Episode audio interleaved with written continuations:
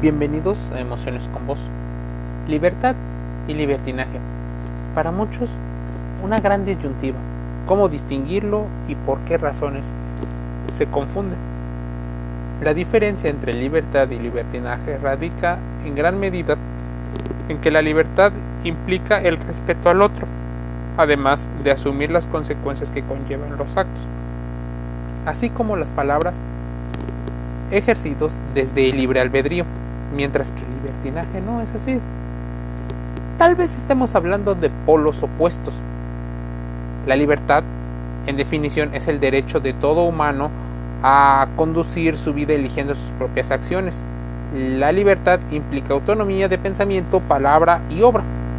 El libertinaje es actuar como desenfadado, haciendo uso del derecho a la libertad pero sin asumir las consecuencias de los actos realizados.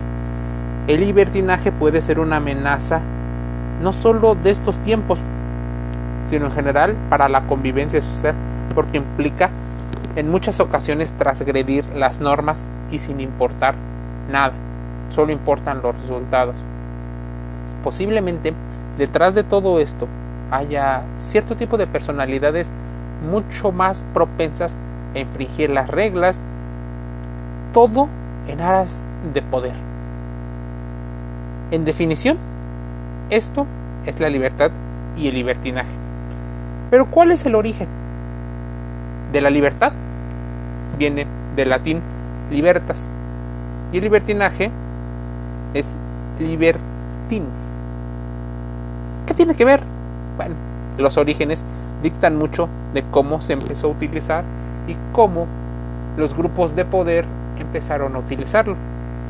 Las características de la libertad tienen que ver con el tema del derecho. Es un derecho la libertad. Están consagradas en la Declaración Universal de los Derechos Humanos. Implica responsabilizarse por las propias acciones. Es indispensable para la convivencia social. Si no, se caería. El libertinaje es una forma de comportarse si la conducta implica un delito, se aplicarán las leyes correspondientes. En ocasiones no se responsabiliza por las propias acciones, es más, lo están considerando como parte de esa normalidad. Porque así lo perciben las personas que suelen tener un libertinaje. Libertad responsable. El poco respeto a las instituciones o a las creencias que otras personas llegan a tener pueden llegar a estar camufladas, así que ten mucho cuidado. ¿Qué tipo de libertades hay? Podría haber la libertad de expresión, la libertad de prensa y la libertad religiosa.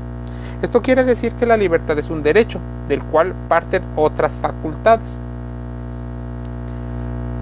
Estamos hablando en particular de que la libertad viene del latín libertas, que hace referencia a la condición del individuo libre en términos jurídicos y políticos. Así que las personas que deseen hablar de libertad probablemente estén teniendo que hacer actos con respecto a las normas sociales. A su vez, libertas tiene una raíz, muchas personas dicen europea y otras personas eh, de la India, indoeuropea. El leut, que hace referencia a los hombres libres como ya te había dicho, la condición de hombres libres. ¿Qué es el libertinaje entonces? Es una conducta caracterizada por un abuso sistemático del derecho de la propia libertad. Porque yo lo digo y porque yo lo quiero. Entonces tiene un componente de narcisismo y además también tiene de autoritarismo sin tener en cuenta los derechos de otras personas y sin asumir las consecuencias derivadas de las acciones ejercidas. Generalmente, la persona libertina está dentro de un polo y la persona libre es la aspiración de todos, pero no siempre ocurre así. Sin embargo, es importante resaltar que el complejo de libertinaje depende en gran medida del contexto cultural. Dicha conducta es evaluada según los aspectos del momento de los recursos de cada sociedad. Estas dictan sus propias normas y delimitan aparentemente consciente que consideran apropiado y qué es lo que no lo consideran.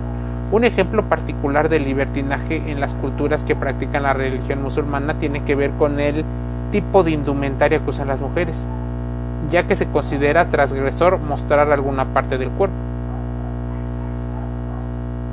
¿Cómo evaluamos lo que es libre, libertad y qué es libertinaje según nuestras culturas? Según lo que hemos aprendido. La libertad es la facultad natural del hombre de actuar a voluntad sin restricciones respetando esa propia conciencia y los valores morales que nos hacen convivir lo más sano posible. Se trata de la capacidad que posee la conciencia para obrar y pensar de acuerdo a la voluntad del individuo. Se define como una condición en la que una persona no se encuentra en cautiverio o prisionero. A nivel jurídico, es la facultad que tienen las personas de un determinado estado para actuar conforme a su voluntad y dentro de los márgenes de la ley establecida. De preferencia formal, porque las reglas y leyes informales actúan de una forma aparentemente paralela. La independencia de un individuo, así como su preservación, respaldo y límites, son de gran importancia. Por ello, se incluyen dentro de esa famosísima Carta de Derechos Humanos, las cuales tienen la calidad de ina de intransferibles, de que deben de ser todos.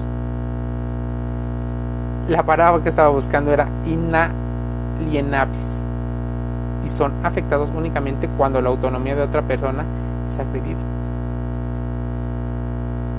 Los conceptos van y vienen, pero en particular son las acciones las que en ocasiones intentamos juzgar como únicas. Lenguaje, acciones, sensaciones, emociones, todas estas juegan parte muy importante de cómo percibimos el entorno. Así que, sin más por el momento, me despido invitándote a suscribirte a los aficionados de estos podcasts. Podcasts de salud emocional. Emociones con vos. Se despiden invitándote, claro, a que sigas escuchando tu voz interior. Un saludo.